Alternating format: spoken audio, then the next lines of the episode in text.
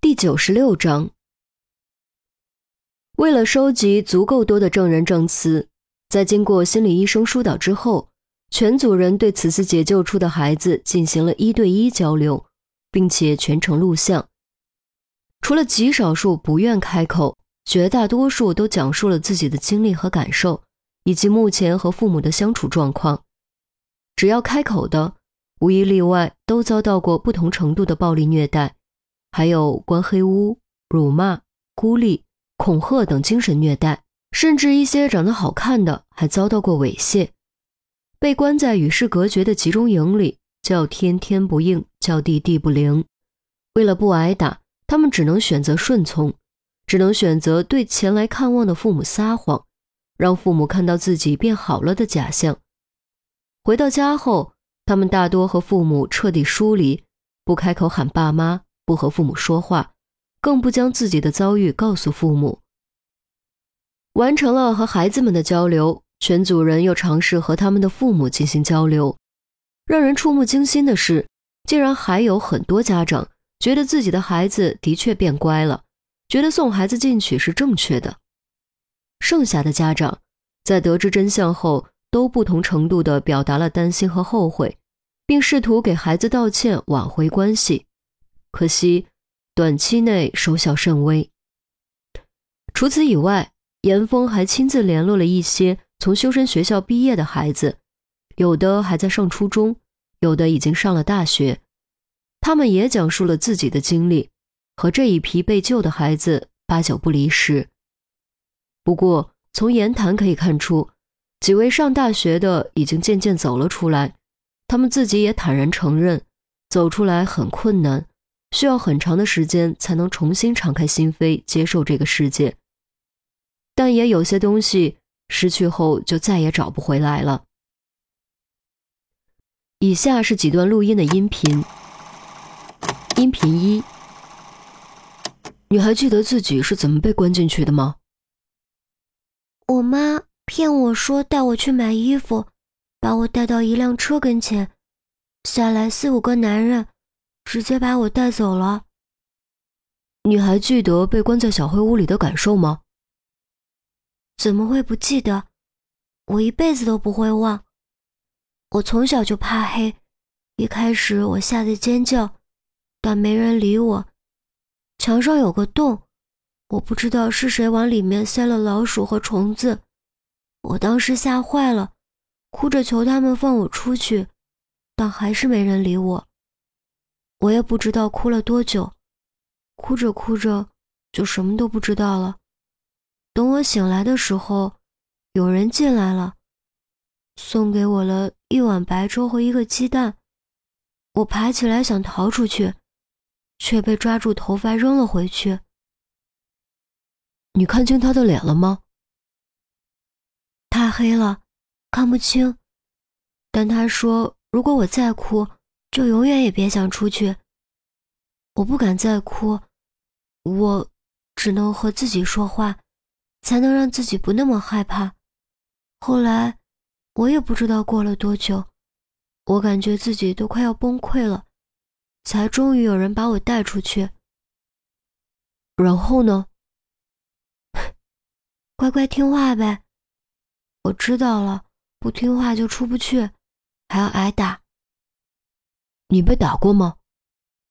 呃，被戒尺打过，三下我的手就肿了。我看别人被打十几下的，手跟面包一样。只打戒尺吗？还有鞭子，他们叫打龙鞭，那个我没试过，但肯定很疼。有个和我住在一起的，为了不那么疼，多穿了好几层裤子。结果挨打的时候全被扒下来，打的整个屁股还有腿后面全是紫的，趴在地上根本爬不起来。当时我们都吓坏了，真怕他被打死。对女生也打这么狠吗？嗯，有些人会巴结教官，然后欺负别人，教官也不管，被欺负的就去找教官，还会被打。没人试过逃跑吗？肯定有啊，但没人成功过。里面有几条禁忌，逃跑就是其中之一。凡是逃跑的都被打得特别狠，打完还要关黑屋，所以大家最后都不敢跑了。听说有人自杀过。嗯，有人被罚洗衣服的时候喝洗衣液自杀，但被救回来了，说是什么误喝。我们肯定是不信，不知道他爸妈信不信。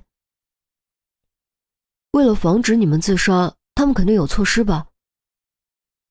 嗯，我们的东西都会被检查，基本上能用来自杀的都被没收了。我们女生连那个都会被拿走，说是怕我们上吊。关小黑屋的时候还会被扒衣服。你现在回家了，感觉好些了吗？还是还是经常做噩梦。和你爸妈呢？我我我和他们谈过，他们的出发点是好的，也很后悔。你会原谅他们吗？我不知道，不知道，真的不知道。我我不敢再相信他们了。音频二，小山，你现在上大学了，当年那些事还记得吗？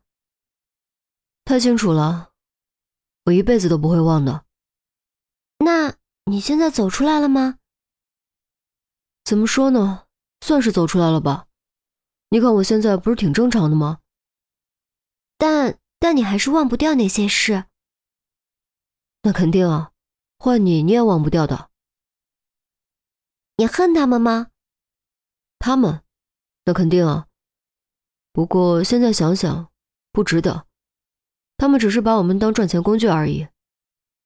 那你父母呢？你恨他们吗？一开始恨。我大概有一年半没和他们讲话，一句话都没。嗯。后来就是说些简单的话。我上学了，我回来了之类的。直到大学前，我和他们的关系都很疏离。等上了大学，可能这时候我也成熟了一些吧，才觉得他们其实也挺可怜的。毕竟他们还是爱我的，只是因为无知做了错误的决定而已。那你会原谅他们吗？当然啊，毕竟他们是我爸妈。不过那些事。我还是一辈子都不会忘的。